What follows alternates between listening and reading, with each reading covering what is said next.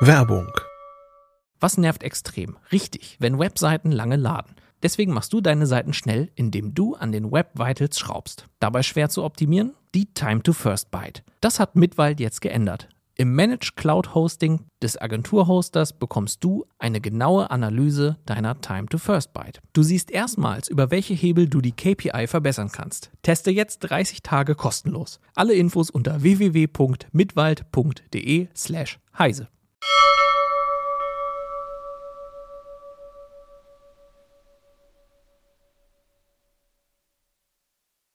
Heute in CT Uplink, was ihr schon immer mal über Browser wissen wolltet und welchen Browser ihr 2021 benutzen wollt.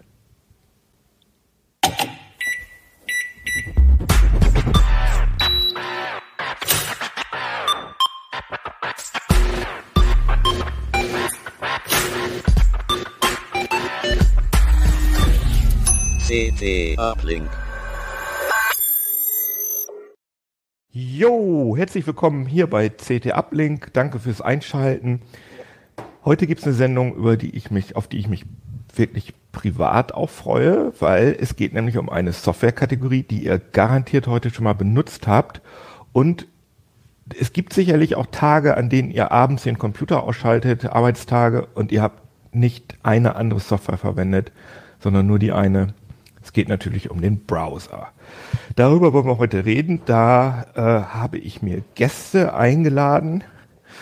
Sehr schön. Stellt euch doch mal kurz vor. Ja, ich bin Sebastian Hilbig aus der Webentwicklung von Heise Online und ich habe echt viel mit Browsern zu tun und das Thema finde ich auch cool. Sehr gut. Sehr schön. Ich bin Jo Barger aus der CT-Redaktion und ich habe auch ganz viel mit Browsern zu tun und manchmal muss ich sogar, äh, sie sogar testen. Ähm, und ansonsten mache ich halt äh, Anwendungs- und Internetthemen ganz generell. Ich bin Holger Bleich, auch aus der CT-Redaktion, im gleichen Ressort wie Jo, im selben Ressort sogar. Und äh, ja, wir müssen grammatikalisch korrekt bleiben. Und ähm, ich habe ebenso wie Jo mit Browsern zu tun und durfte ihm bei dem letzten Browser-Test im Heft assistieren. Aber das ist doch nett, oder? Von Jung. Ja. äh, ja, also genau. Und es geht auch um, äh, äh, wir, wir wollen uns ein bisschen auch am Artikel in Heft äh, in CT2 2021 äh, dran langhangeln. Da haben äh, Jo und Holger nämlich drei Artikel gemacht zu Browsern auf insgesamt 13 Seiten. Äh, genau, wir können die CT auch kurz einblenden. äh, Richtig, genau, da unten steht Browser-Test privat und sicher surfen, neuen Desktop-Browser im Vergleich. Bugs für den Umstieg. Aber äh, wir haben auch jemanden, der gar nichts mit der, mit der CT-Produktion zu tun hat, sondern der äh, bei uns in der Webentwicklung im Haus sitzt, der nämlich äh, ja unter anderem Heise Online gestaltet, programmiert und auch noch weitere Projekte, die bei uns in der Webentwicklung laufen. Das finde ich natürlich sehr interessant, dass wir auch noch jemanden aus der aus der harten Praxis hier am Start haben. Richtig, aber bevor wir loslegen, würde ich, glaube ich, gut finden, wenn wir einmal sagen würden, welche Browser jetzt eigentlich heute relevant sind. Welche Browser gibt es denn eigentlich? Kann das mal einer von euch kurz auflisten? Ja, kann ich ja mal kurz machen. Also da ist vor allem, vor allem Chrome. Ne? Chrome äh, ist momentan halt mit Abstand die Nummer eins mit weit über 60 Prozent Marktanteil, jetzt über alle Systeme hinweg äh, von Google. Ähm, dann kommt schon äh, ziemlich abgeschlagen Safari ähm, von, von Apple, ähm, was auch damit zu tun haben mag, äh, dass es Safari nur für, ja, in der Apple-Welt gibt, ne, auf, unter macOS und iOS. Ähm, Firefox wird auch noch jeder kennen äh, von der Mozilla-Stiftung ähm, ein Open Source Browser, ja, dieser Stiftung, die, die sich halt ja für, für das Gute im, im Netz einsetzt, also für offene Standards und dafür halt auch einen Browser herausbringt. Ähm, Edge haben wir noch am Start. Äh, das ist jetzt der Systembrowser von, von äh, Windows, von Microsoft. Ja, und alles, was danach kommt, ist schon, wenn man so will, unter ferner Liefen. Ne? Opera und Vivaldi wird der geneigte CT-Leser noch gehört haben. Ähm, Brave ist ein, ein, Browser, den haben wir auch schon mal im, im Heft gehabt. Äh, und dann kommen halt auch schon viele kleinere Browser. Also im Test haben wir noch angegoogelt Chromium gehabt und Waterfox, die hatten wir bisher noch gar nicht im Heft. Ah ja, okay. Da gibt es natürlich noch ganz viele, äh, noch, noch, noch klare Browser, wenn man so will. Und äh, was ich aber interessant fand an äh, euren Artikeln, dass es tatsächlich nur noch, wenn ich es richtig verstanden habe, nur noch drei Browser-Engines gibt. Da gab es ja früher mal äh, viel mehr, aber inzwischen ist es so, dass es nur noch die Chromium, ne? heißt die Browser Engine. Äh, die, die, die, heißt, die heißt Blink. Äh, Chromium ist halt ah. der, der, der, ja, der Browserkern, wenn man so will, der, der in Chrome drin ist. Sollte man vielleicht auch noch kurz sagen, es gibt äh, Chrome, das ist der Browser von Google, und es gibt Chromium, das ist ein Open Source Projekt, auf dem Chrome beruht. Äh, also Chrome ist, wenn man so will, Chromium plus ein bisschen was, was Google da noch eigenes reintut. Und weshalb Chromium auch äh, sehr wichtig ist, äh, ist, dass viele andere Browser darauf beruhen. Jetzt seit kürzerem halt äh, auch der neue Edge von Microsoft. Ähm, Opera und Vivaldi äh, fußen auch darauf. Und wenn man alle Marktanteile von allen Chromium-Browsern zusammennimmt, da ist man deutlich über 70 Prozent. Okay, krass. Interessant. Ähm, aber mit diesen Browser-Engines nochmal, habe ich das richtig verstanden, dass es nur noch, also es gab ja mal, nicht, wenn ich mich recht erinnere, hat äh, Opera äh, eine eigene Engine gemacht, Microsoft hat eine eigene Engine gemacht. Ja. Und ja. Ähm, wenn ich es jetzt richtig verstanden habe, benutzen die jetzt alle, äh, äh, wie hieß sie, Blink von, von Chrome. Und an anderen unabhängigen Engines gibt es halt nur noch die, äh, die WebKit von, äh, von Apple oder das WebKit, äh, WebKit von, von Apple, was in Safari drin ist. Und ähm, ja, und natürlich äh, Gecko. Fi Gecko von mhm. Firefox, also von Mozilla.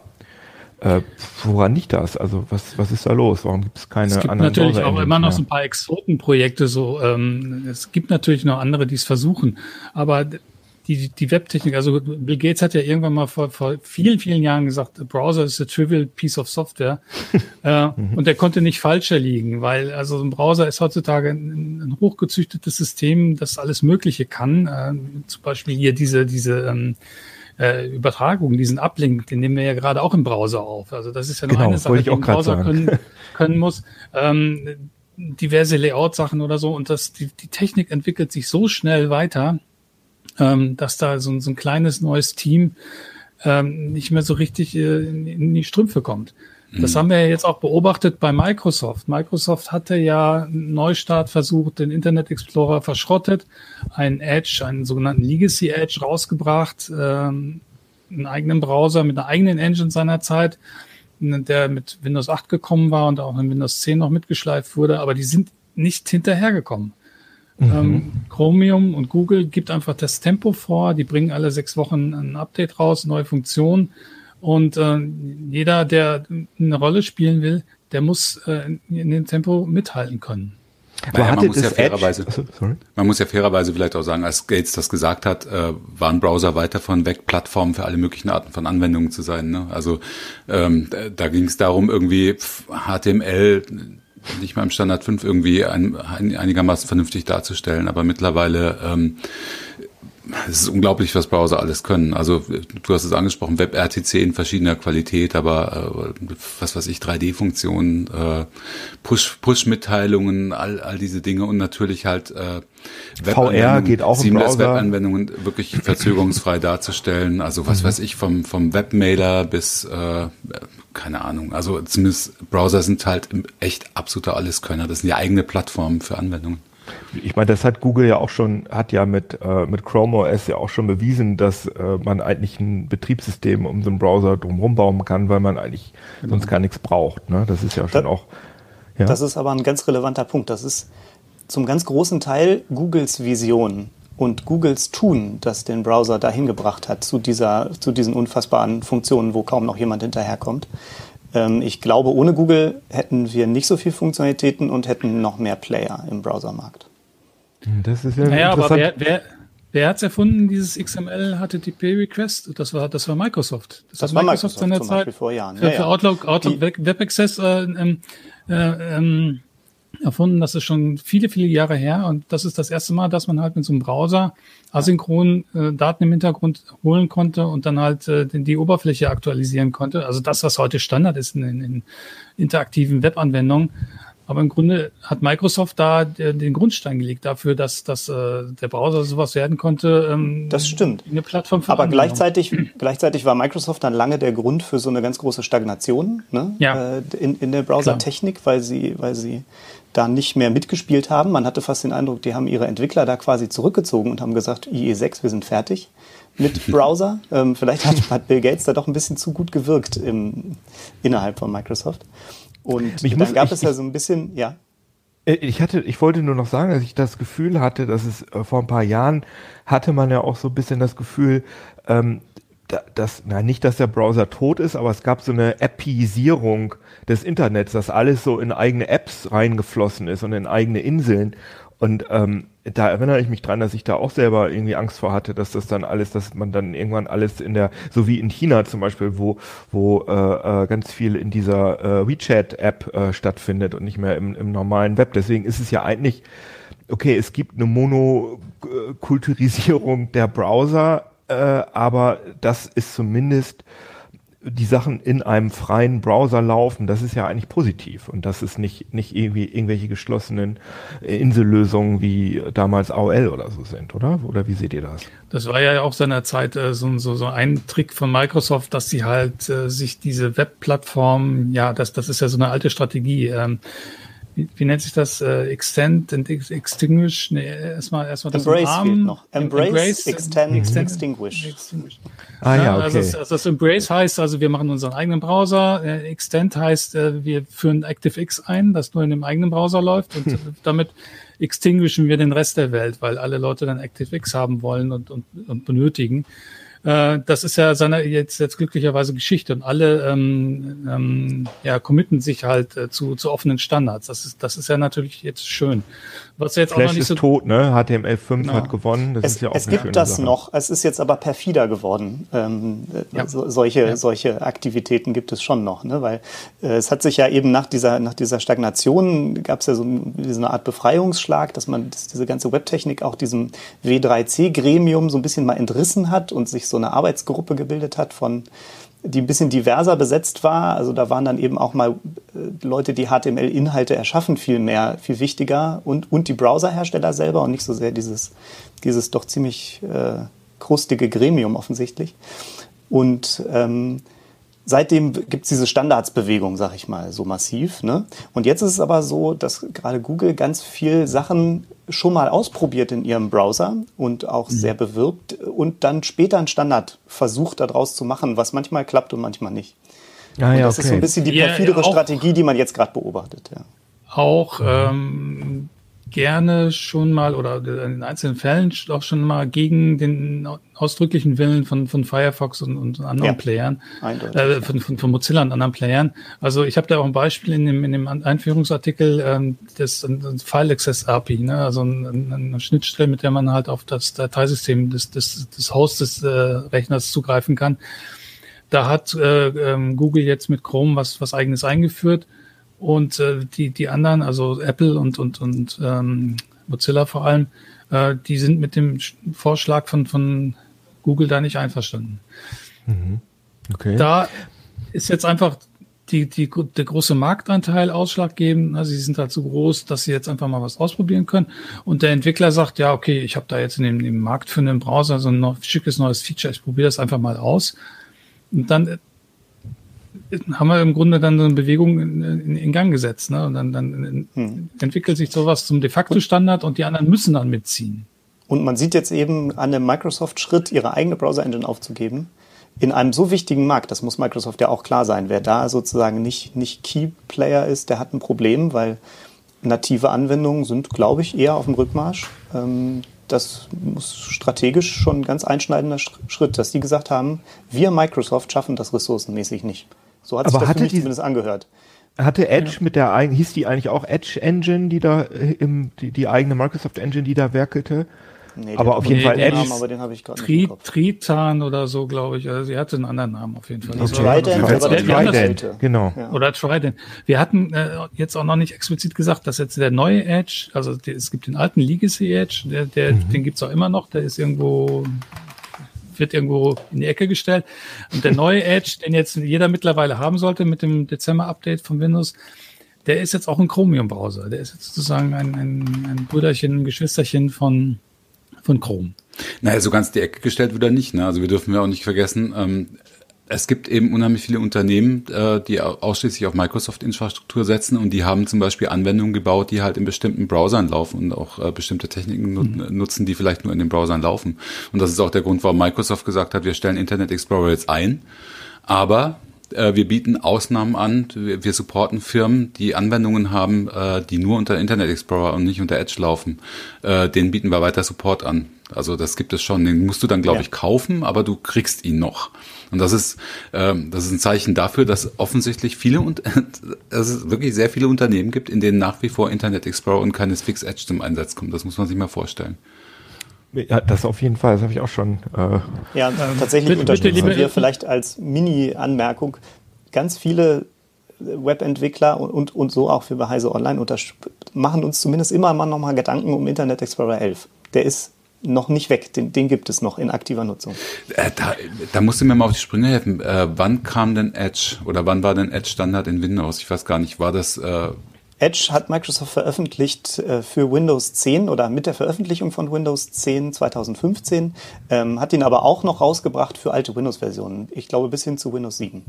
Ah ja, okay. Äh. Aber und der Grund dafür, dass, dass Microsoft dann das Ganze aufgegeben hat, der lag einfach darin, dass äh, äh Google da ein zu hohes Tempo vorgegeben hat oder dass einfach Leute das nicht unterstützt haben oder wie? Wie schätzt ähm, das ein? Das ist unsere Einschätzung. Also ich vermute, sie sind einfach nicht hinterhergekommen mit dem Entwicklungstempo äh, der anderen Browser. Sie sagen natürlich, sie haben gesagt, äh, als sie auf, auf Chromium geschwenkt sind, ja, dass das jetzt mit ihrem Bekenntnis zur Open Source Software zu tun hat. Mag ja auch alles sein. Aber ich glaube, der Hauptgrund, äh, ich, ich glaube, es wäre schon cool für ein Unternehmen wie Microsoft, das äh, bei jedem Softwaremarkt mitspielt, einen eigenen Browser zu haben. Ich, und ich glaube schon, der Hauptgrund war halt, ähm, ja. Mhm. Wir, also wir ein, ein ehrlicher das, Grund, das den Sie noch angegeben haben, aber weiß nicht, wie hoch man das bewerten muss. Natürlich war Microsoft auch bewusst, dadurch, dass Sie noch eine Browser-Engine anbieten, haben Sie eine, erzeugen Sie auch eine zusätzliche Last für jeden Webentwickler, der sich das immer auch noch da angucken muss. Mhm. Das, das, wollte ich nämlich gerade fragen. Also es war ja früher war es ja das also da war ja der berühmte IE6, der Internet Explorer 6 war ja immer, wenn ich mich recht erinnere, das große Problem, dass alle Webentwickler da irgendwelche äh, äh, ja, keine Ahnung, irgendwelche komischen Umwege äh, programmieren mussten, damit der Kram auch auf dem IE6 gut läuft und die, meine Frage wäre jetzt, ist diese schwindende Vielfalt der Browser-Engines, ist das jetzt ein Problem, dass es da immer mehr zur, zum, zum Monopol von Google kommt? Oder ist das fürs Internet sogar gut, weil die Webentwickler weniger Arbeit haben, den Kram auf äh, 30 Browser-Engines oder 30 ja nicht, aber auf, sagen wir mal, fünf oder sechs Browser-Engines zu testen? Darauf das kann man so und so sehen. Antwort. Genau. genau. Okay. Also, fang, fang du mal als Webentwickler an. Ja? Ich, ich fange mal an, genau. Also das für Webentwickler ist das eher ein Vorteil, wenn es weniger verschiedene Browser-Engines gibt. Ne? Das ist einfach weniger äh, Test. Man, man muss auch ganz kurz, um das mal zu verstehen, man, es reicht dann auch wirklich, wenn man dann, äh, wenn man dann wirklich eine äh, Blink, äh, einen Blink-Browser ausprobiert. Oder kann das theoretisch auch sein, dass eine Webseite mit dem einen Blink-Browser, also sagen wir mal mit, mit, mit Chrome gut läuft, aber mit, äh, mit dem Edge, mit Blink äh, nicht. Äh, ist es das gibt, unwahrscheinlich. Doch, es gibt schon Unterschiede, gerade weil die Browser ja eben auch noch so gewisse Verhaltensweisen dazufügen teilweise, ne? eben was so äh, inhaltsverändernde, blockende Sachen angeht, wie, wie so Brave oder sowas. Das muss man sich schon angucken. Ich glaube, ich glaube aber man ist schon ziemlich nah dran. Ne? Ja. Die Mobilbrowser machen da auch ziemlich viel eigenes Zeugs da ja. noch mit rein, oder? Aber es ist deutlich weniger Testaufwand, sage ich mal, verschiedene Blink-Varianten sich anzuschauen als nochmal eine ganz andere Engine, weil die teilweise eben deutlich weiter abweichendes Verhalten zeigen. Und, und sind denn die Abweichungen, sind denn die Abweichungen auch wirklich so, dass ihr in einigen Fällen Sachen wirklich für drei Engines unterschiedlich äh, äh programmiert? Also das heißt, dass irgendwie da eine Abfrage ist, was benutzt der User für einen Browser und dann äh, wird irgendwas anders gemacht? Oder also ich glaube, es gab ja früher mal Fälle, wo es so gemacht worden ist, aber inzwischen ja. ist, halten die sich inzwischen alle so an die Standards, dass man das nicht mehr braucht? Also ganz, ganz selten machen wir das. Das hat aber auch was mit der Art und Weise zu tun, was Heise Online ist. Das ist ja jetzt nicht gerade eine Webanwendung, die irgendwie den Cutting Edge an Technologie äh, verfolgt, sondern wir sind eine Nachrichtenseite primär. Ne? Ähm, das heißt, für uns bedeutet das meistens eher den kleinsten gemeinsamen Nenner zu finden und Hm, nicht okay. spezifische Funktionalitäten eines Browsers auszunutzen. Aber hin und wieder gibt es das. Aber dass wir drei unterschiedliche Implementierungen eines Codes haben, ist, gibt es quasi nicht bei uns. Das Okay, mag es also- aber in anderen Teams geben, andere Anwendungen, die höhere Anforderungen haben äh, technisch, die zum Beispiel, was weiß ich, mit sowas wie WebRTC arbeiten. Da bin ich mir ziemlich sicher, dass es äh, für ganz erhebliche Teile da drei Codepfade gibt für äh, Firefox, also Gecko, für WebKit und für Chrome oder Blink Engines. Ja. Ah ja, interessant. Okay, also das ist jetzt die ein ja, sorry. Eine ganz kurze Zwischenfrage. Stellt ihr eigentlich euch schon auf Webrender ein ein bisschen? Also auf den Engine-Wechsel bei, bei äh, Mozilla oder noch nicht? Weil der kommt ja jetzt, ne?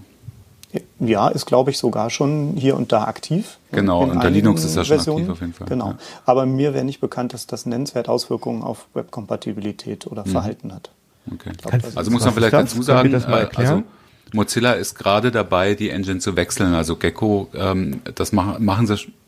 Was, Sibi? Ja, naja, ja, sie, sie hatten mal den großen Plan, wirklich die Engine zu wechseln. Ne?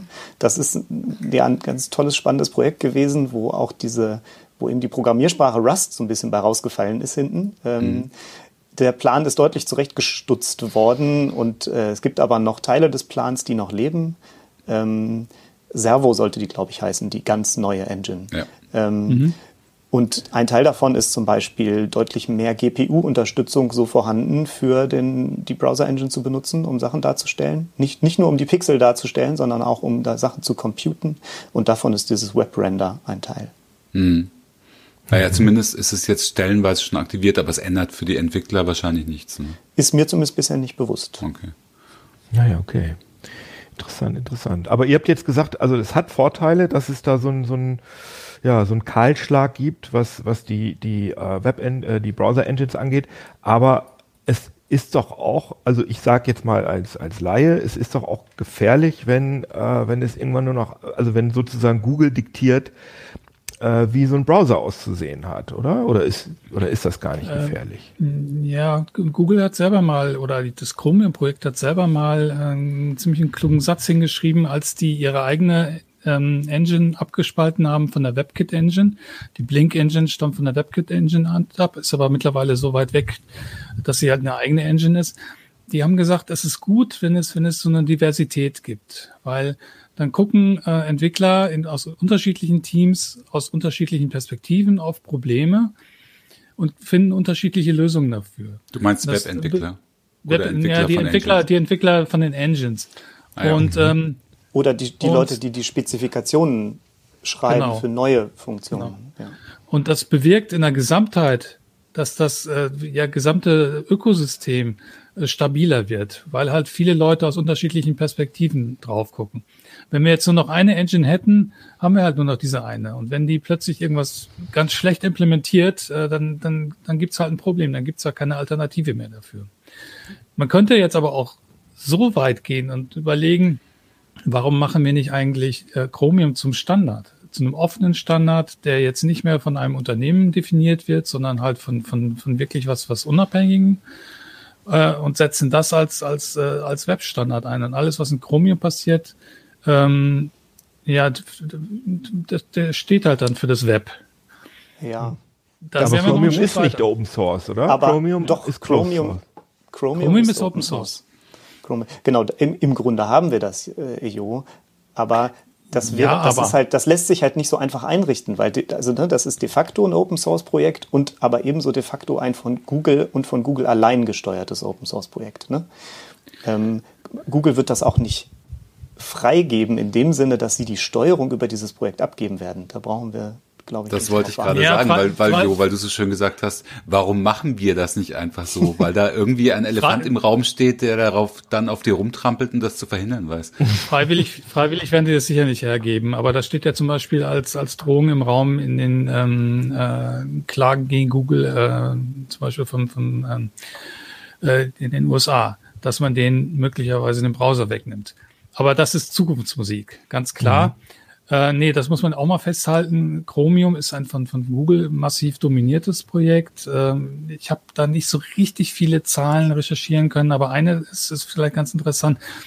80, ungefähr 80 Prozent der, der Beiträge zu Chromium stammen von Google-Mitarbeitern. Ne? Also äh, es kann jeder mitarbeiten, kein Thema. Äh, jeder kann da äh, Dinge, Dinge quasi hochladen. Das ist ein, ein offenes äh, äh, Repos äh, äh, Repository, wo man, wo man, wo man äh, als, als Programmierer was, was äh, beitragen kann. Äh, das wird dann halt durchgesehen. Und schon bei den Leuten, die es durchsehen, äh, ist, ist dann der, der, der Google-Mitarbeiteranteil wahrscheinlich noch höher. Ähm, Ob es dann halt auch wirklich stattfindet, ist dann eine andere Frage. Und der, umgekehrt der müsste man natürlich auch sagen, also der umgekehrte Fall wäre ja, Google entscheidet jetzt, äh, wir ziehen uns raus aus Chromium. Dann ist Chromium tot, oder? Ja. Also wenn, wenn die wirklich naja, 80 Prozent möglicherweise und jetzt, jetzt, jetzt können Sie mir vorstellen, durch Microsoft dass vielleicht Microsoft nicht mehr. Ja.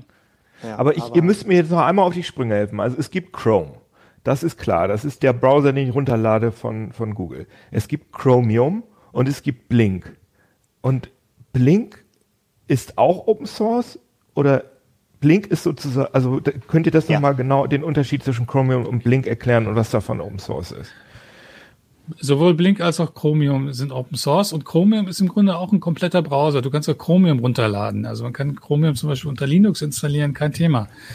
Ähm, Chrome ist Chromium plus ein paar Dinge, die Google da noch zusätzlich reintut. Also zum Beispiel Bookmark-Synchronisierung ähm, über den Google-Account oder solche ja, Sachen. Zum Beispiel Sicherheitsfunktionen, also alles, was nach, nach zu, zu, Google hinfunkt, äh, ist nicht ursprünglich in äh, Chromium drin, aber wird dann halt von Google noch mit reingepackt. Wir hatten übrigens im Test nebenbei bemerkt noch, noch einen dritten äh, Browser, der, der direkt Chromium auch heißt. Das ist der Angoogle Chromium, hieß der, glaube ich, hier, ne?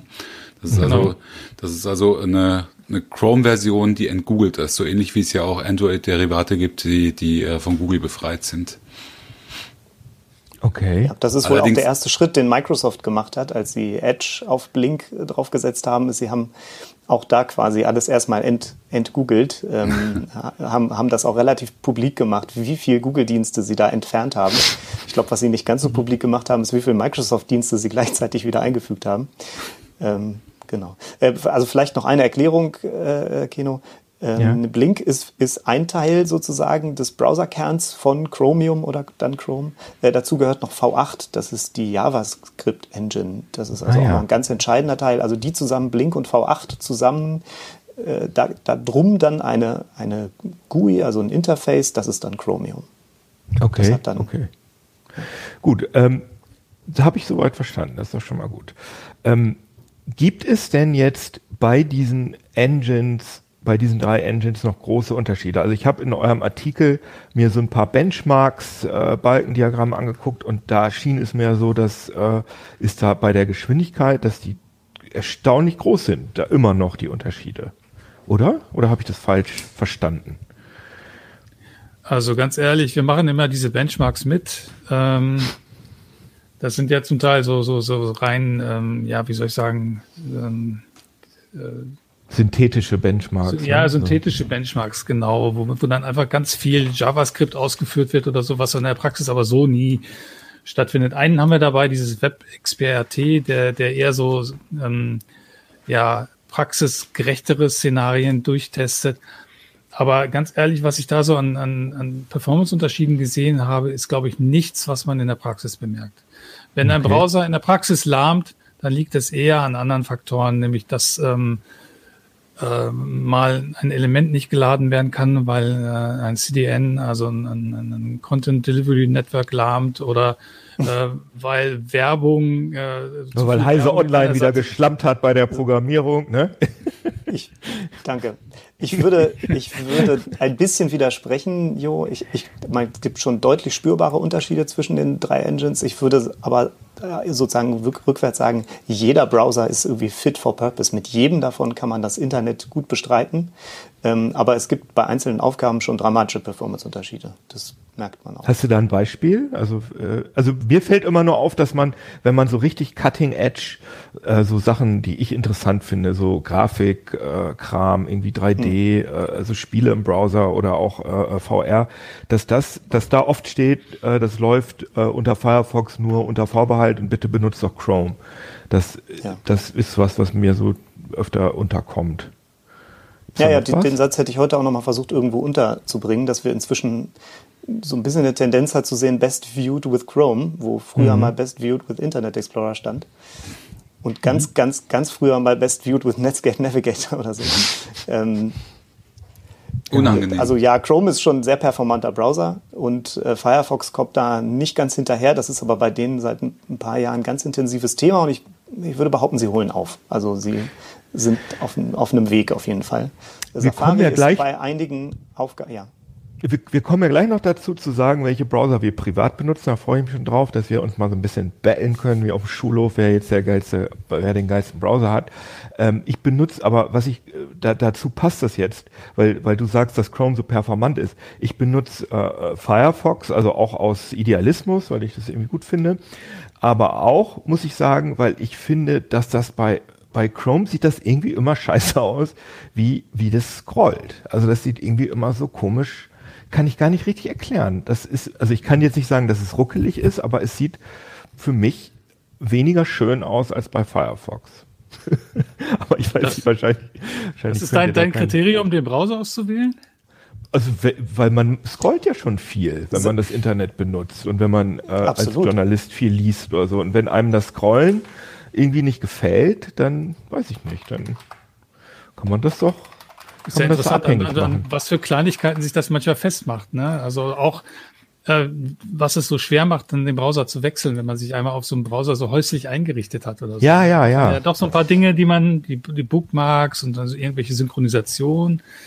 Ähm, und ähm, dann mal was anderes auszuprobieren, da tun sich dann viele, glaube ich, ziemlich schwer. Ja, das Also stimmt, nochmal das ganz kurz in Sachen Performance. Ähm, ich habe mir ein bisschen auch äh, die Browser unter macOS angeschaut. Kann Sebi vielleicht Mhm. auch gleich noch was dazu sagen. Aber ähm, und habe da auch ein bisschen rumgebencht und da ist mir schon aufgefallen, dass Safari einen Mordsvorsprung hat. Und das merkt Aha. man auch. Das merkt man tatsächlich auch. Das kann aber halt, kann das auch macOS-spezifisch sein?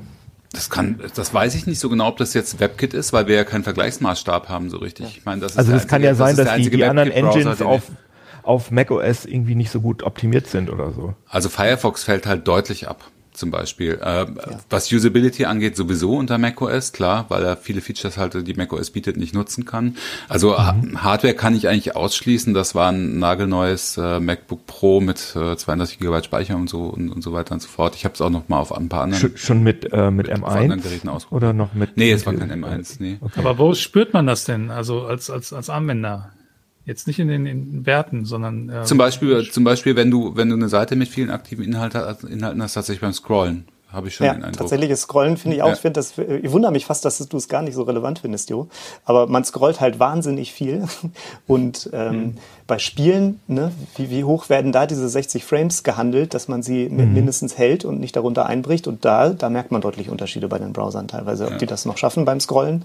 Und dann hat man schnell so ein, so ein Ruckeln, Mikro-Ruckeln und so. Und das fühlt sich doof an. Ich mag das Also schnell. kann man ja auch ganz klar, die bei den kombinierten Webmark, äh, Benchmarks war es nicht so krass, also beim Web XPAT zum Beispiel, aber bei, äh, bei Motionmark, ne, der sehr grafiklastig ist, bei dem Benchmark, da ist äh, Firefox im Vergleich zu Safari unter macOS echt eingebrochen, also überhaupt kein Vergleich. Um, Aber das hat, glaube ich, sicher, das hat sicherlich was mit macOS zu tun, weil ich habe jetzt zum Beispiel unter Windows jetzt gerade Chrome und Firefox gleichzeitig laufen, habe ich jetzt gerade gemacht und habe so ein bisschen heiser online hoch und runter gescrollt. ja, aber du hast kein Safari laufen.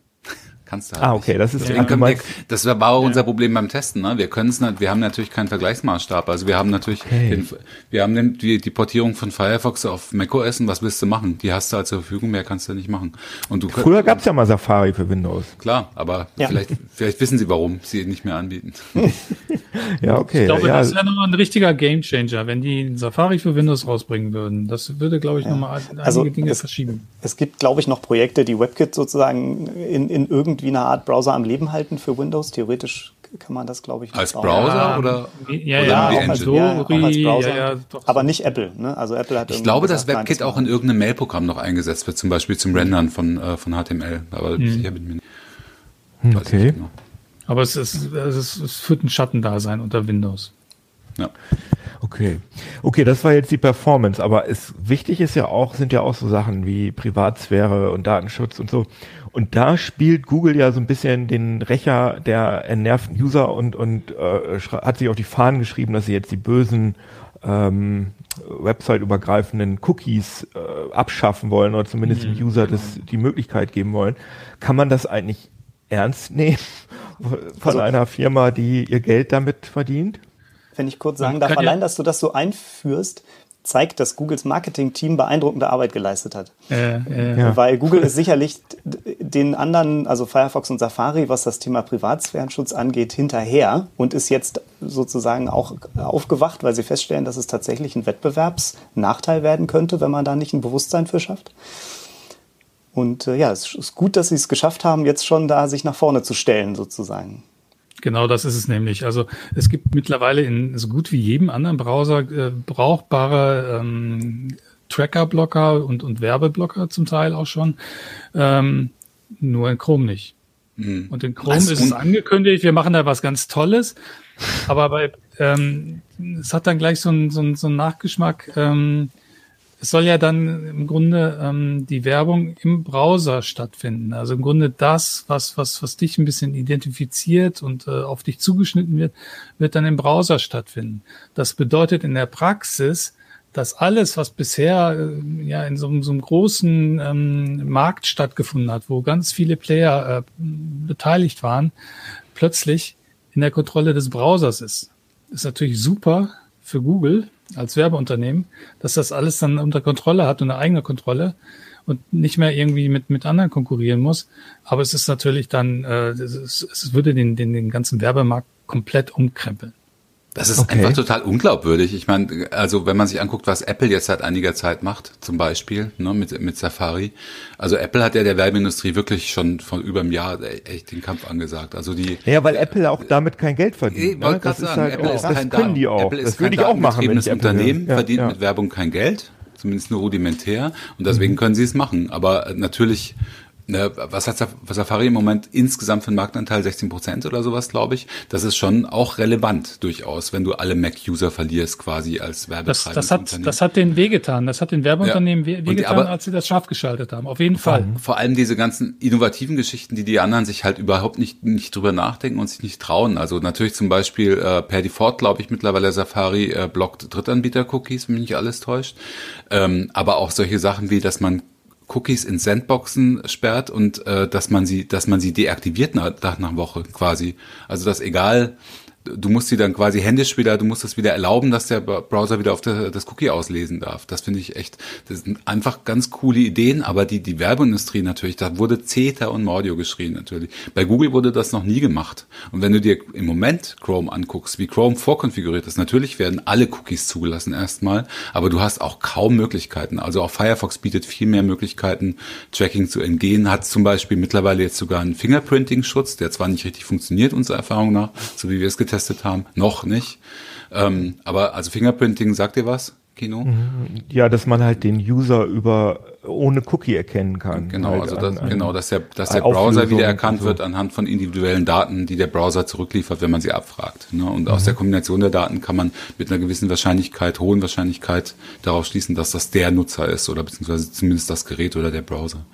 Ähm, Okay. und das versucht Firefox schon zu unterbinden und da sind die anderen zum Beispiel noch ziemlich weit weg von. Kannst du noch mal genau erklären, du hast jetzt gesagt, dass das der Werbeindustrie ziemlich geschadet hat, was Safari gemacht hat. Was haben die genau gemacht, äh, an, also neu? Was Vielleicht haben die kann das scharf Sebi geschaltet? technisch, bist du da auf dem Stand, Sebi, kannst du das vielleicht besser Ich, erklären? ich versuche es gerne, genau. Die nennen das Intelligent Tracking Protection ähm, und ist natürlich mit Machine Learning und so weiter, wie Apple uns immer gerne wissen lässt. Ähm, die Idee ist, dass sie nicht, sag ich mal, so einen klassischen Ansatz wie einen Werbeblocker nehmen, dass sie einfach die ganzen Anfragen unterbinden und gar keine Anfragen mehr an die Server stellen, weil sie wahrscheinlich einfach festgestellt haben, dass das dann zu Ausweichbewegungen wie Fingerprinting und so weiter auf der einen Seite führt und weil es einfach auch Webseiten kaputt macht. Äh, auf der anderen Seite, Oder, wenn man oder, oder. Trackerblocker, ne? Oder, oder Tracker, Blocker, Blocker. Äh, an- Und deswegen machen sie ein bisschen was Geschickteres. Sie bauen quasi für jeden, für jedes äh, Origin nennt man das, also für jede mm, Webdomain, die in einer Seite eine Rolle spielt, bauen sie so eine Art eigene Spielwiese. Und ähm, wenn das heißt, wenn du ein Cookie von Origin A auf Heise Online siehst und du siehst das gleiche Origin A dann auf einer Seite von Spiegel Online oder sowas, dann ähm, teilen die sich aber nicht das Cookie. Das haben sie früher immer getan. Das war immer der Ah. Das merken gleiche die Cookies selbst aber nicht. Nein, die die, Cookies dass sie, merken das dass sie quasi Genau. isoliert sind. Genau. Das ist die Idee dahinter, dass das jetzt alles so Ja, und, und nach einer Zeit werden dann die Cookies auch verworfen. Ne? Das, das richtig genau. Das machen sie noch darüber hinaus. Und das hat Safari ähm, per Serien, also äh, sofort eingestellt oder muss ich das als User an Nee, ist aktivieren? eingestellt. das ist jetzt Ah, das ist Und zwar, Krass. und zwar ist das äh, ähm, auch im System eingestellt und nicht nur im Browser selbst. Das heißt, äh, es gibt ja auch noch andere Anwendungen, die auf, äh, die auf Safari innerhalb von macOS zugreifen. Für die gilt das gleich selbe Prinzip dann.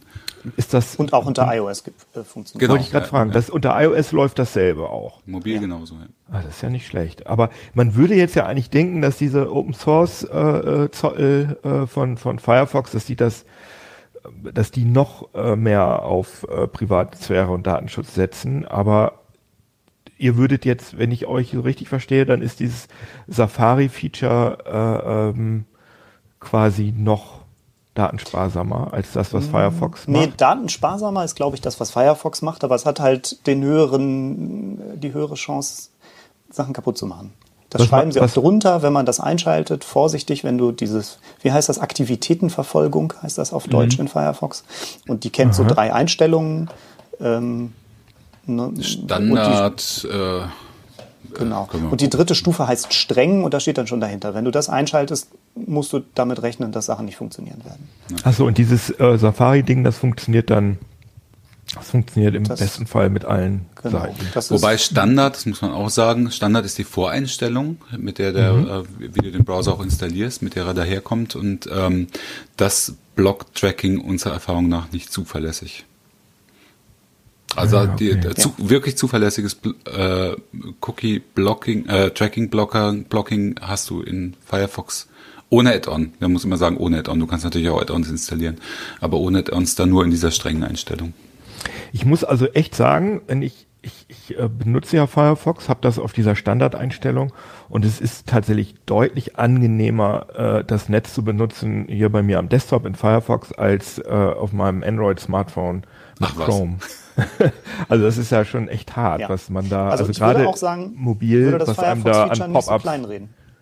Ja, ja, ja, das ist schon, also habe ich mich aber halt wahrscheinlich einfach schon dran gewöhnt, aber ich bin dann halt mobil immer total erstaunt, äh, was für schlimme äh, Werbepop-ups da zugelassen werden. Also auch diese, die offenbar äh, äh, gar nicht sein sollen. Wisst ihr auch, diese, diese komischen, sie haben ein Virus oder so, diese schlimmen, schlimmen Dinger. Ihr Handy Man ist, muss übrigens auch noch, vielleicht noch was zum Ergänzen, ganz kurz, was ich auch eine sehr, sehr gute Sache finde, ist, ähm, ist die Awareness, die die Browserhersteller mittlerweile versuchen zu erzeugen. Das ist auch neu.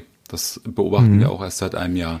Sprich, Safari zum Beispiel, ähm, wenn du da oben dann auf dieses Schild klickst, ne, wird dir genau gezeigt, wie viele Blocker die Seite, äh, wie viele Tracker die Seite ja, versucht hat. das erschüttert die Äh, Leute dann immer. Genau, ja, und das ja. erschüttert die Leute regelrecht. Ne? Da, da wirst du erstmal darauf aufmerksam. Huch, ach du Schande, wie viel Mhm. bei Heise Online, ah, ups, Entschuldigung. ähm, Ich denke, dass, äh, dass bei Chrome, ähm, dass ich das, dass ich gerade gefragt habe, dass Chrome, sich jetzt so als Rächer der, der User irgendwie aufspielt. Das hat vermutlich auch damit zu tun, dass die Medien das natürlich äh, als besonders meldenswert äh, empfunden haben, dass ausgerechnet Google jetzt äh, solche solche Funktionen einführt, weil man geht ja, dass dass Firefox sowas macht, das findet man ja normal, weil Firefox ist ja keine äh, verdient ja kein Geld mit Werbung. Wobei auf der anderen Seite natürlich Firefox zum größten Teil ja von, von, von Google finanziert wird, weil f- wenn ich euren Artikel richtig verstehe, dann äh, bezahlt Google halt dafür, dass in der F- Suchleiste von Firefox halt äh, äh, Google voreingestellt ist. ja, nicht nur Firefox, sondern auch Apple, ne, zum Beispiel. Ja, das ist Also ganz interessant. stimmt. Auch. Man könnte sagen, dass Google die, die Entwicklung aller Browser im Grunde finanziert. das ist Wobei Apple das absurd. wahrscheinlich auch selber könnte. Ich Also Google könnte das abschalten einfach. Ne? Google könnte Firefox, wenn sie das wollten, könnten sie die platt machen. Indem sie einfach sagen, so kein Geld mehr für euch. Tschüssikowski. Bei Ja, Apple ist es was anderes. Ich glaube, Mozilla würde dann, glaube ich, so eine so eine Marketingaktion fahren, wie, wie die Wikipedia das macht oder so. Mhm, ich glaube, okay. die würden schon auf ihr Geld kommen. Also Okay. ehrlich gesagt, wenn ich mal das sagen darf, das würde ich mir sowieso wünschen. Ich würde mir wünschen, dass die Foundation auf viel breiteren Beinen steht, als sie es Ja. im Moment tut. Also Wisst ihr denn, wie viel diese Prozent das von Google ist? zu begeben, ist nicht gut. Wisst ihr ungefähr wie abhängig? Also Wir hatten doch was so das, im Kopf, jo, ich weiß nicht mehr, was, wie war der Deal pro Jahr? Sonst können wir einfach sagen, die Leute sollen den Einige, Artikel einige lesen. hundert Millionen waren Einige das, hunderte Millionen ja. auf jeden Fall. Unter einer Milliarde, glaube ich, aber einige hunderte Millionen Dollar. Okay, krass, ja, das ist natürlich heftig. War, glaube ich, äh, 600 oder so. mit Abstand der größte äh, Spender oder so. Also sie sind schon äh, ziemlich abhängig davon derzeit. Aber ich habe auch da nicht die genaue Zahl im Kopf, aber Apple kriegt, glaube ich, eine Größenordnung mehr Geld von Google. Ja, Ähm, Apple, da kannst du noch, kannst du noch eine Ziffer dranhängen. ja. Da kann man eine Null dranhängen. Ja. Ähm, aber bei Leuten, denen ihre Privatsphäre wichtig ist, da poppt ja in letzter Zeit immer so ein anderer Name noch auf. Also nicht Safari und nicht Firefox, sondern dieses ominöse Brave. Was hat es denn damit auf sich? Ist das, ist das was Tolles? Machen die Sachen besser als Safari und Firefox?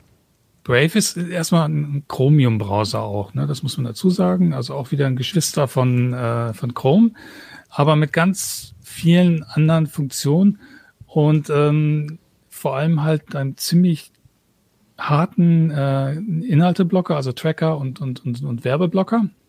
Und die Idee von Brave ist, ähm, dass der Browser Werbung darstellt. Also man kann, äh, wenn, wenn man das will, kann man sich da Werbung anzeigen lassen in, in Brave und kriegt dann Geld dafür in, in, in so einer digitalen Währung, in so, einem- so, so einem BAT, ne?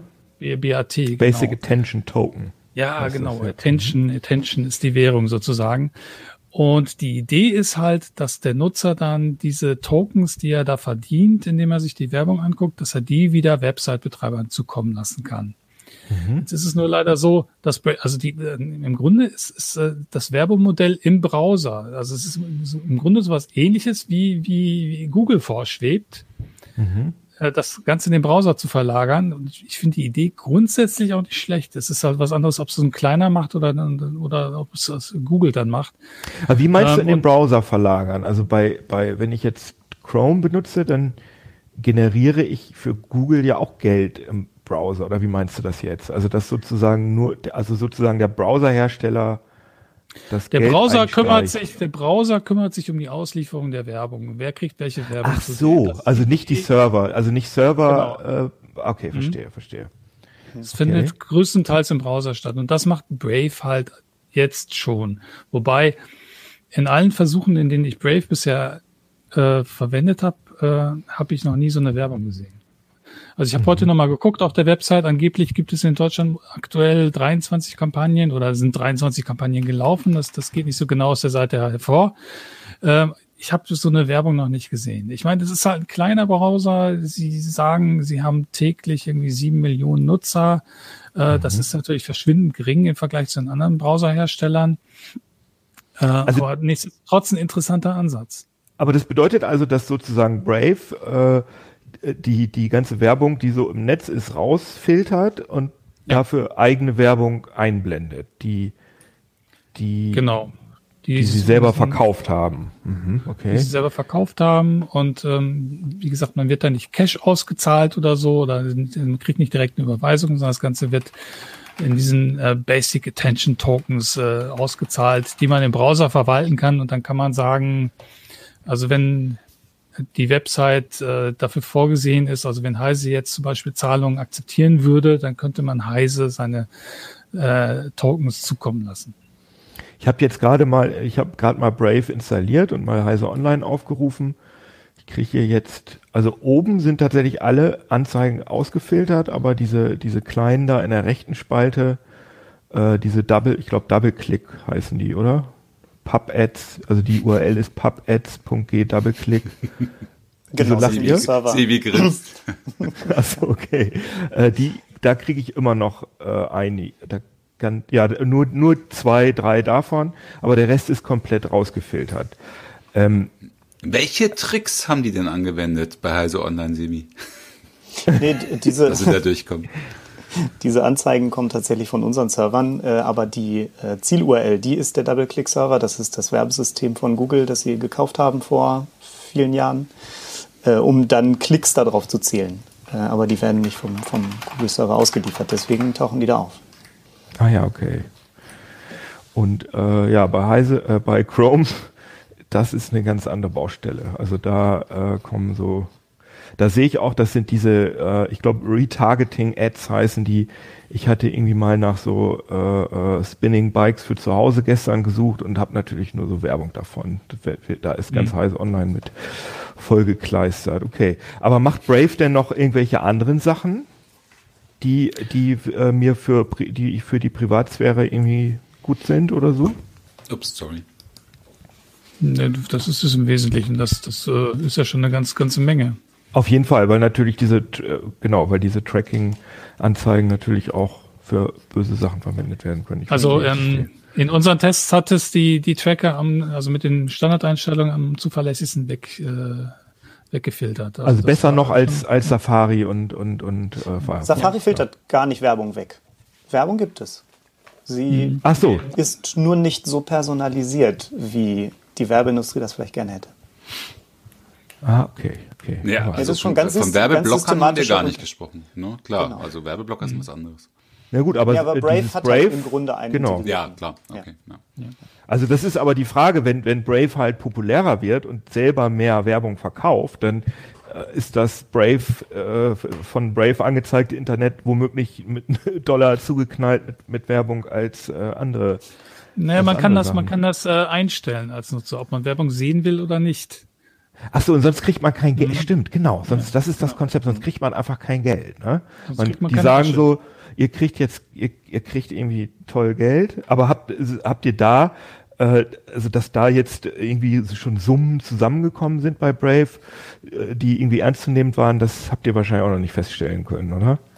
Ich glaube, die sind einfach zu klein und zu unbedeutend, als dass da wirklich was passiert. Also man Ich muss muss, ja sich sagen, dass diese- Seitenbetreiber anmelden äh, bei Brave wiederum. Also vielleicht das nochmal als Erklärung. Brave ist, da- das erkennt man hier schon, Brave ist mehr als ein Browser. Brave tritt halt auch noch als Player im Werbemarkt auf. Ne? Die kaufen, die verkaufen halt Werbeplätze in ihrem Brave-Browser und ähm, sind damit so ein bisschen positionieren sie sich halt wie Google, die auch mehr sind als nur ein Browser, ne? sondern auch überall im Werbemarkt ja noch mitspielen. Und genau, du kannst dich dann als, als Webseitenbetreiber bei Brave, der Firma, äh, anmelden und sagen, ich möchte gerne, dass die mir gut geschriebenen Attention Tokens, äh, dass die irgendwie ausbezahlt werden. Hm, Okay. Ich weiß aber nicht, wie viele, wie viele Seitenanbieter das machen äh, tatsächlich. Aber ich kann ja auch alles, ich meine, das ist ja eigentlich, eigentlich ist das ja ein cooler Deal, dass, dass Brave halt sagt, so entweder ihr kriegt jetzt äh, Werbung angezeigt, wir wissen, dass euch das nervt und deswegen kriegt ihr da für eure Aufmerksamkeit kriegt ihr Geld sozusagen. Das kriegt ihr dann auch. Finde ich es ja, und wenn ihr das aber nicht wollt, könnt ihr das alles abschalten, dann seht ihr gar keine Werbung mehr. Das ist ja eigentlich ein okayer Ansatz, ob, äh, ob das für uns als, also das ist ja natürlich immer die Gratwanderung. Ihr habt ja auch gerade immer ein bisschen gekichert, als ich äh, irgendwas von Werbung auf Heise Online erzählt habe. Das ist für uns ja die Gratwanderung, weil wir werden halt, ne, wir werden alle davon bezahlt. Und natürlich nervt die Leute diese Werbung und das ist alles wirklich eine schwierige Geschichte.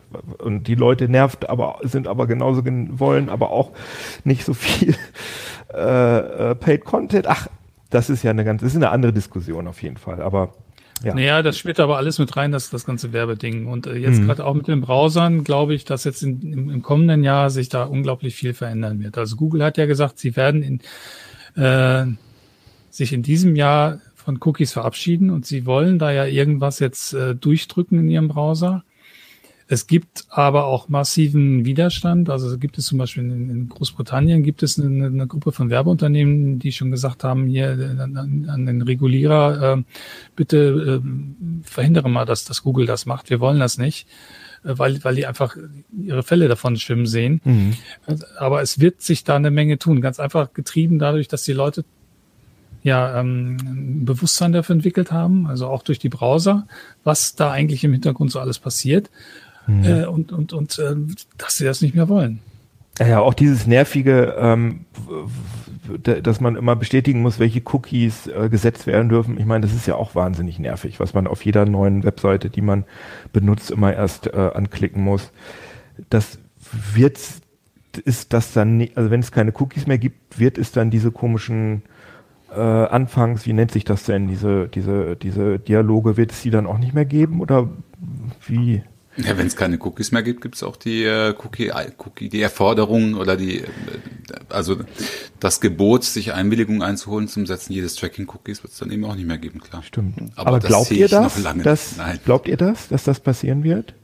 Nicht Du in den nicht? nächsten Jahren. Naja, es sind ja nicht nur die Cookies, die da eingebunden werden. Also das, das, äh, man bindet ja auch äh, Inhalte von, von, von Drittanbietern an, also angefangen von YouTube-Videos oder Tweets oder so. Also ähm, und die DSGVO schreibt halt vor, dass, dass äh, dahin nur Daten übertragen werden, wenn der Nutzer es will und wenn er äh, informiert eingewilligt hat. Und Das kann ich aber ja meistens, also Sachen, so Tweets, so Twitter und Facebook und YouTube kann ich ja immer einzeln, äh, wollen Sie das sehen, das ist eine externe Webseite, kann ich immer an- und ausschalten einzeln. Das kann man ja, das ist ja ein bisschen eleganter, finde ich, als. Ja, als es ist aber auch, Cookies. das führt jetzt ein bisschen weit, denke ich. Das ist jetzt auch eine, äh, wieder eine DSGVO-Geschichte. Aber Cookies sind schon nochmal ein Spezialfall im Vergleich zu, äh, so, äh, zu Social Plugins zum Beispiel oder auch zu eingebetteten Inhalten. Da sieht es ein bisschen anders aus. Also wenn du, Jo, um das ganz kurz zu sagen, wenn, wenn du in deinen Datenschutzerklärungen sagst, was du da tust, ne, und, äh, und welche, welche Seite da aufgerufen wird und idealerweise hast du dann, das hast du natürlich in der Regel nicht, wenn, wenn du nur einmal irgendwas einbettest, aber wenn du vielleicht da noch einen Vertrag hast, dann musst du da nicht äh, gesondert eine Einwilligung für holen, in aller Regel. Okay. Sebastian, wie, ne- wie siehst du das mit den, mit den Cookies? Werden die verschwinden? Also wenn Cookies als Technik verschwindet, dann werden sie durch irgendwas anderes ersetzt. Also denn es, es wird diese Notwendigkeit für diese Technik, die wird es weiterhin geben. Dann, aber Cookies sind halt tatsächlich schon ein bisschen besonders, weil die halt immer wieder mit übertragen werden. Ne? Der Browser hat ja noch ganz andere Möglichkeiten, Daten zu speichern. Ähm, aber die unterscheiden sich technisch insofern, als dass sie nicht immer wieder zurückgesendet werden bei jeder Interaktion mit einem Server. Ob das so erhalten bleibt, darf bezweifelt werden tatsächlich, weil das so leicht äh, wirklich au ausgenutzt wurde jetzt halt von der Werbewirtschaft. Da vielleicht Aber auch ich noch mal ganz- fürchte, die Cookie-Dialoge, die werden wir nicht so schnell loswerden. Dann werden wir die Es halt sind ja nicht nur Cookie-Dialoge, also man Genau. muss ja ganz viele Arten der Datenverarbeitung da abnicken oder so und äh, Ja. irgendwas wird noch übrig bleiben. Also wir müssen auch nochmal vielleicht ganz kurz unterscheiden. Ne? Also wenn, wenn wir von der DSGVO sprechen und von Datenschutz, dann geht es immer um Tracking-Cookies. Es geht halt zum Beispiel nicht um Session-Cookies. Das ist nochmal was anderes. Das Problem ist halt, dass Cookies so viele vi- verschiedene, also die Technik an sich bietet so viele Möglichkeiten für Website-Betreiber irgendwie ähm, mit dem Browser zu interagieren quasi. Ähm, das erstreckt sich halt nicht nur auf, äh, auf irgendwie das Tracking über Webseiten hinweg, sondern äh, dient halt auch der Bequemlichkeit des Nutzers. Also ich meine, jeder von uns nutzt zumindest bei manchen Websites äh, die Funktion angemeldet bleiben, ne? die in aller Regel über Cookies jeden realisiert Fall, wird. das ist sehr wenn du, angenehm, wenn, ja. du, wenn du die nicht mehr hättest, wärst du ganz schön genervt, wenn du dich jedes Mal überall neu anmelden solltest. Aber auch das ist nicht von der DSGVO umfasst. Darum geht es nicht. Es Mhm. geht um Tracking. Okay. Aber ich Ja, glaube gut. tatsächlich, wir werden da was sehen. Da wird sich was verändern. Denn diesen Zustand, den wir jetzt haben, ich glaube, den findet keiner der Beteiligten gut. Ich glaube, das ist weder das, was die Datenschützer haben wollten. Äh, Die stehen da, glaube ich, so ein bisschen davor wie vor der Wünsch dir was Fee. Ne? Ähm, noch ist es das, was der, der Nutzer haben möchte, noch hilft es der, der Werbeindustrie. Und ich glaube, dass die Browser der Schlüssel sein werden, da eine Technik zu finden, die das vermittelt, die den Nutzerwunsch quasi als, als Interface entgegennimmt und an die Webseite kommuniziert und gegebenenfalls, das wird, glaube ich, der spannende Punkt, auch durchsetzt. Ne? Naja, du erinnerst Denn- dich an den Erfolg von Do Not Track zum Beispiel? Ja, genau. Und ich glaube, die Browserhersteller auch. Und ich glaube, das werden sie nicht nochmal so machen. Ähm, Das müsst ihr leider erklären, Leute, was das, was ihr, was das Do Not ist. Track ist so ein, so ein HTTP-Header, das der Browser mitgesendet hat äh, an, den, an, den, an die Server, an jeden Server, ähm, mit der Bitte, ähm, bitte verfolgt mich nicht, bitte trackt mich nicht, also den Nutzer dieses Browsers. Äh, hat nur leider nicht genutzt. Die haben es trotzdem gemacht. Es war halt total ein unverbindlicher Standard. Und Okay. äh, die, die meisten Dienstanbieter haben einfach nur gesagt. Man findet das übrigens als. Einstellung noch eigentlich, glaube ich, in jedem Browser kannst Ja. du irgendwo anklicken. Sende Do Safari hat es, glaube ich, schon mit oder weggeräumt. nicht. Safari hat's weggeräumt. ja. Ich glaube, es eh lächerlich weggeräumt. ist. Genau. Ach, Na, ich geil. glaube, die, die Werbebranche hat sich darauf berufen. Ich hoffe, ich erzähle das nicht falsch. Internet Explorer hat in irgendeiner Version das als Default gesetzt. Do not track an. Denn auch Microsoft ist nicht so sehr auf Werbung angewiesen wie äh, äh, Google. Und daraufhin haben sie gesagt, das ist ja jetzt keine Willenserklärung eines Nutzers mehr. Äh, das, das können und brauchen wir dann also auch dementsprechend nicht berücksichtigen. Genau, Aber jeder Nutzer will automatisch eigentlich immer Werbung sehen. Alle Werbung. Ja. Aber Leute, ich muss echt sagen, ich habe wirklich jetzt schon total viel gelernt. Also diese, diese Browser, das ist ja wirklich hochgradig politisch und, und äh, also auch wirtschaftspolitisch sehr interessant, nicht nur technisch. Also muss ich, muss ich echt sagen, habe ich viel gelernt. Vielen Dank dafür schon mal. Und jetzt haben wir ganz viel über Browser geredet und was sie können und was sie nicht können. Und jetzt interessiert mich natürlich, äh, was ihr für Browser benutzt. Ich kann ja mal anfangen, könnt ihr noch ein bisschen überlegen, was ihr sagen wollt. ähm, also ich benutze, habe ich ja gerade schon gesagt, ich benutze Firefox, weil ich das gut finde, dass das äh, ja, dass das eine Firma ist, die nicht äh, ja, die nicht von Werbung lebt. Und weil es schöner scrollt.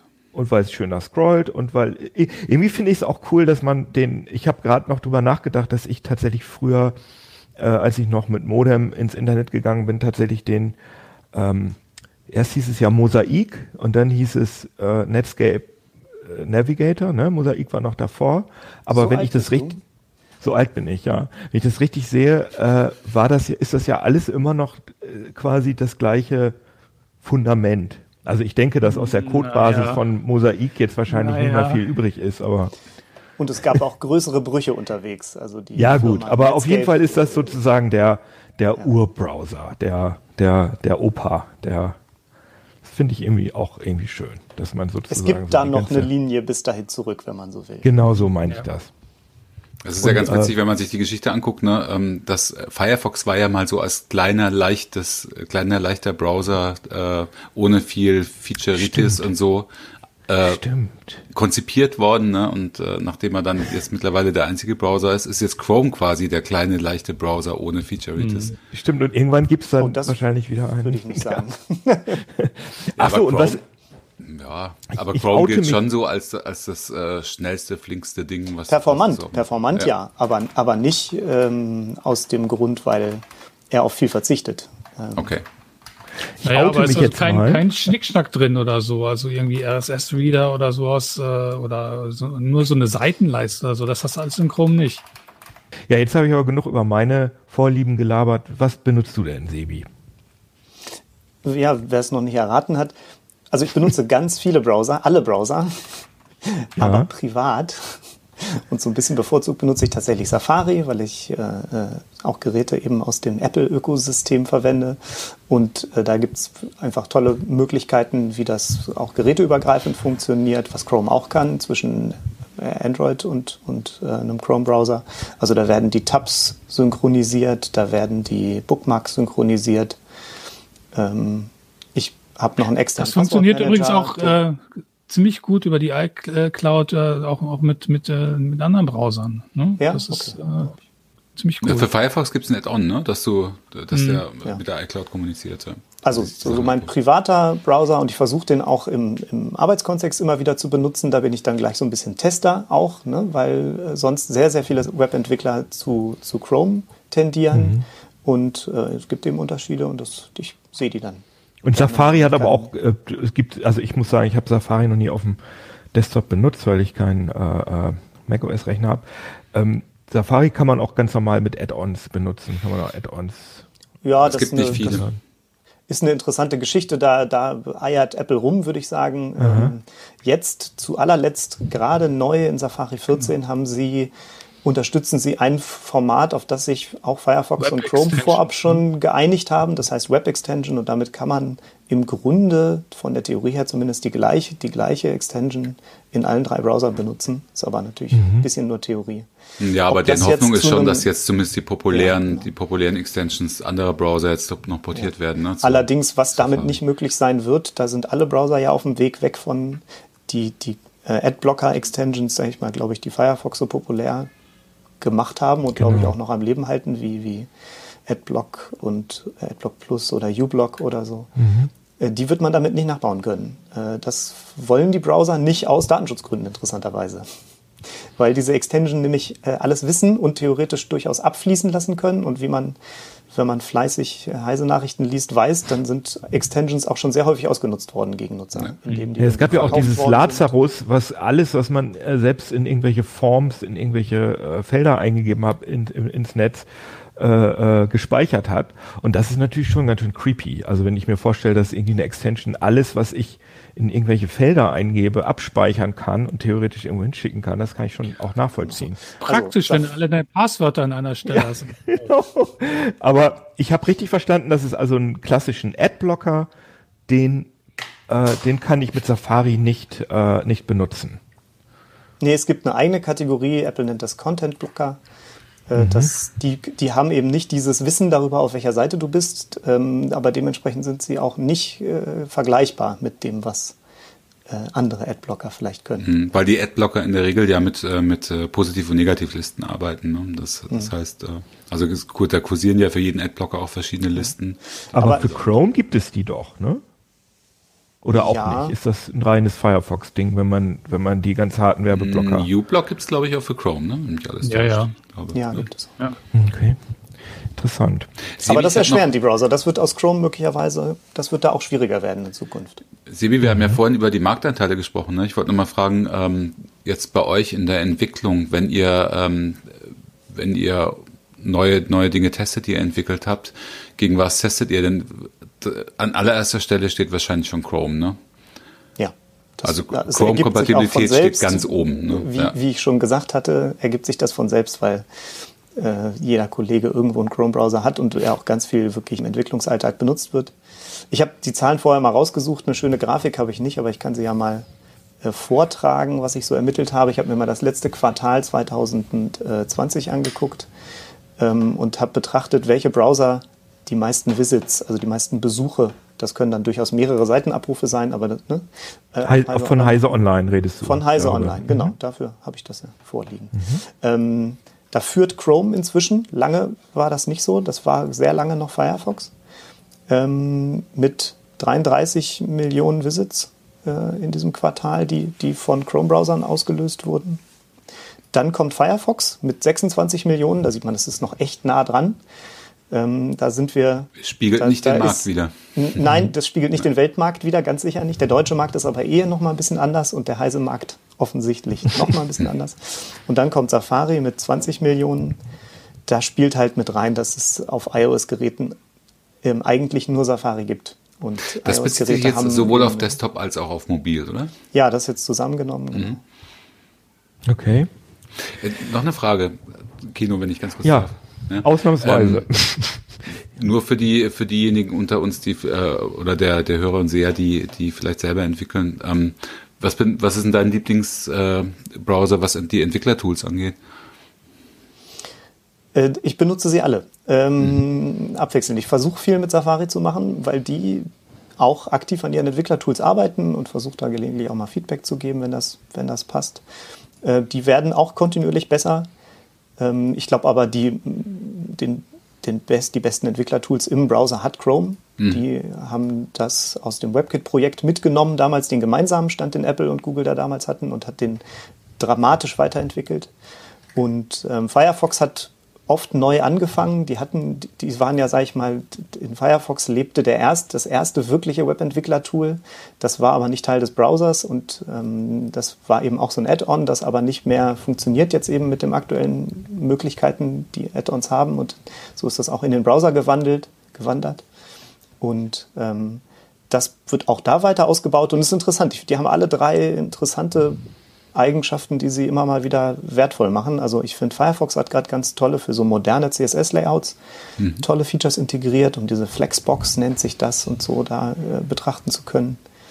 Chrome ist einfach sehr robust und man kann ganz toll untersuchen, was auch an Netzwerkverbindungen stattfindet. Man kann eine einzelne Netzwerkverbindung blockieren oder man kann sagen, liefer in Wirklichkeit auf diese Netzwerkverbindung eine andere Antwort aus, um Sachen zu testen. Das ist ganz, Performance. ja, Performance-Möglichkeiten. Da hat auch Safari allerdings interessante, gerade wenn es um sowas wie Frameraten geht ähm, und so beschleunigte, grafikbeschleunigte Sachen, da kann man in Safari ganz gut drauf gucken. Okay, cool. Bei Safari muss man übrigens dazu sagen, falls es mal jemand ausprobieren will, die muss man explizit aktivieren. Also die sind, ja. die sind versteckt. Gut. Jo, was benutzt du für einen Browser privat? Ich war lange Zeit bei Chrome und bin dann mal umgestiegen äh, zu Firefox als, äh, ich glaube, mit Version 57, der auf komplett neue Basis gestellt wurde und bin da seither hängen geblieben und habe mich da so häuslich eingerichtet und bin auch nach wie vor mit zufrieden. Ach stimmt, du bist damals zu Quantum eingestiegen, ne? Genau. Zum Quantum Release. Ja. Genau. Wann war das? Ja, und jetzt- Aber ungefähr? Ich, oder ich kann es auch einfach mal Zwei, googeln. drei Jahre. Google. Das ist Google. schon eine ganze. Zeit, ja. Genau. Ja, das war 2017. Ah, Also da gab es den Blogpost Introducing the new Firefox, Firefox Quantum. It's fast, really fast. ja, Ja, damals war das auch ein Mordsprung, muss man schon sagen. Also, Ja, das hat das für Ding Firefox muss man Für- aber auch dazu Ja, sagen. ja, ja, ja. ja, aber da hatte Firefox so ein, so ein Lahmarsch-Image, ne? Daran erinnere ich mich auch noch. Das, äh, Ja, wirklich dramatisch. Ja, ja, wie sich das verschoben hat. Könnte sein, dass ich in Zukunft mal Vivaldi ausprobiere, wenn die mit der finalen Version rauskommen, wo auch ein, äh, E-Mail-Client drin ist. Äh, Vivaldi ist der Oprah-Nachfolger, oder? Ähm, naja, Opera, Opera gibt's ja nach wie vor. Ähm, Ach so. kann, kann man nicht vom Nachfolger sprechen, aber der äh, John von Tretschner, der Opera gegründet hat, der ist äh, da ausgeschieden, als das Unter- Unternehmen übernommen wurde und hat Vivaldi gegründet. Und im Ah, Grunde, also es gibt Leute, die sagen, der Geist von Opera liebt bei Vivaldi weiter. Und das trifft's eigentlich ganz gut. Mhm. Und die ähm, bringen jetzt äh, so eine Browser-Suite heraus. Also die bohren das Ding nochmal auf mit dem, also was man früher halt in der Netscape Communicator Suite hatte oder so. Da Mhm. ist dann halt ein E-Mail-Client drin, ich glaube, ein RSS-Reader kommt dann auch mit rein. Und das könnte dann spannend werden, wenn das alles in einer Anwendung ist. Das ist, also, das hat er bei Opera auch schon gemacht, ne? Also Opera hatte ja auch einen Mail-Client, der Ja, M2 hieß genau. er, glaube ich, ne? Und wie, äh, wie finanzieren die sich erfolgreich war das, glaube ich, nie, ne? Nee. Wie finanzieren die sich? Vivaldi? Naja, auch durch, durch, durch Werbung im Browser. Also die haben ja in der Startseite haben die diverse ähm, Seiten verlinkt und durch Redirects und natürlich auch Suchmaschinen-Deals äh, werden da auch mit dabei in der, eine Rolle spielen. Ne? Da ist dann auch wieder Google als Suchmaschine mit voreingestellt. Äh, damit verdienen halt diese Exoten-Browserhersteller ihr Geld. Wenn es nicht komplett äh, komplette Open-Source-Projekte sind von Leuten, die es einfach nur aus Spaß an der Freude machen.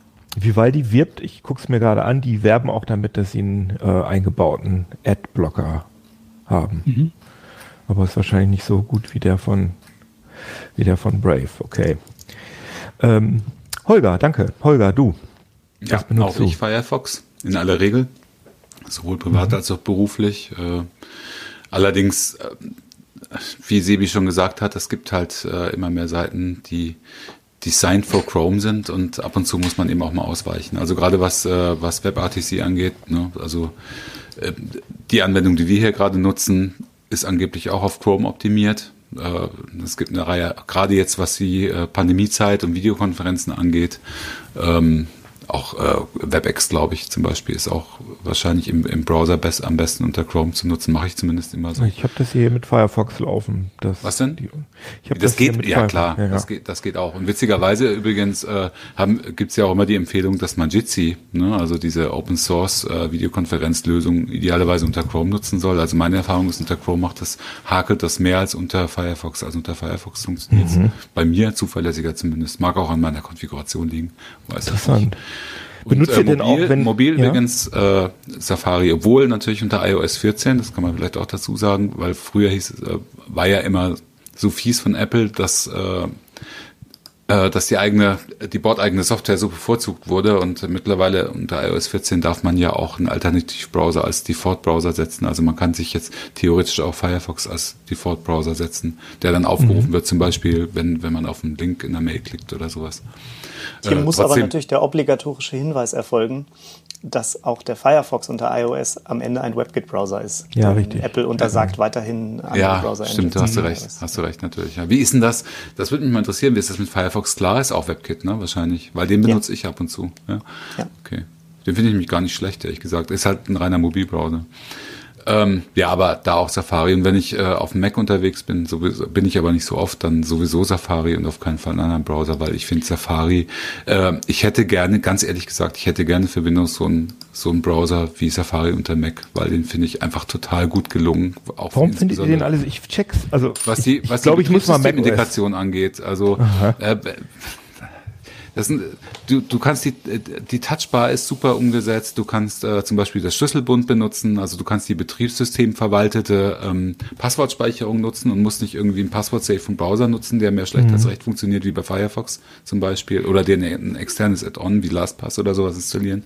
Das ist alles, da geht halt mehr. Und äh, du hast so eine seamless Integration zum Beispiel in die iCloud und hast halt, äh, bist halt immer synchron mit dem Handy und so.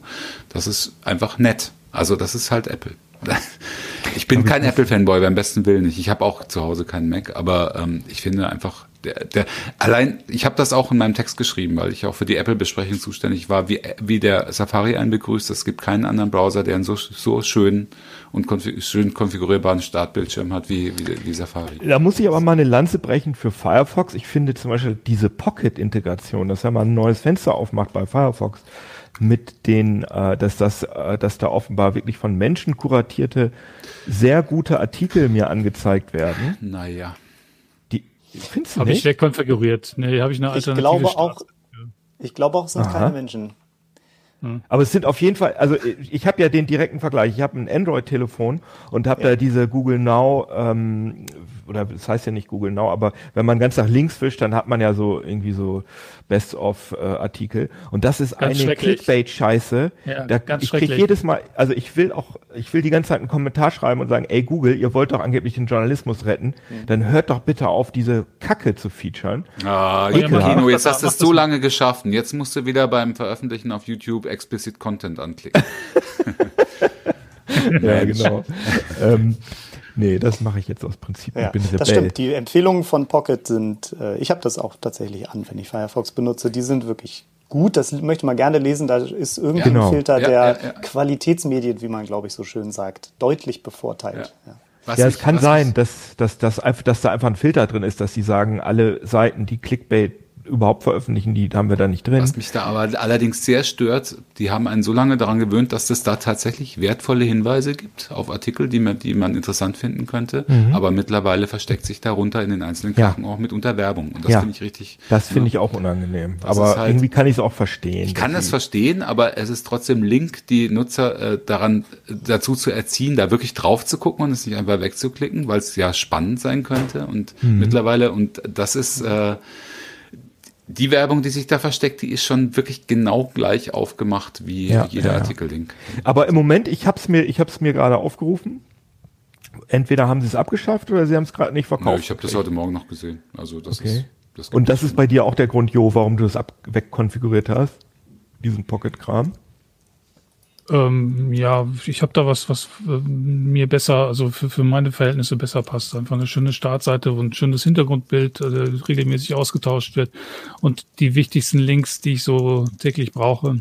Okay. Äh, das, das hilft mir mehr als, als diese Pocket-Links. Okay. Holger, Pro-Tipp. Ich sehe gerade hier, äh, man kann ja seine, diese Startseite immer konfigurieren und da äh, kann man gesponserte Inhalte ausschalten bei dem empfohlen von Pocket. Okay. Kann sein, danke. dass das neu ist. Also das, ich entdecke das auch gerade erst. Genau. Ja, äh, das war sie- wirklich sehr interessant, sehr, war auch sehr lang. Wir haben da vorher schon drüber diskutiert, ob man überhaupt eine Stunde über Browser reden kann. Man kann offenbar. äh, deswegen will ich jetzt auch nicht hier noch mehr Zeit schinden. Äh, ich freue mich, dass ihr da wart. Ich freue mich, dass ihr da draußen, dass ihr zugehört und zugeschaut habt. Äh, kauft äh, CT, geht auf Heise Online, schließt ein Heise Plus Abo ab. Boah, Schickt uns mal eine subtil. Mail. Total subtil, ne?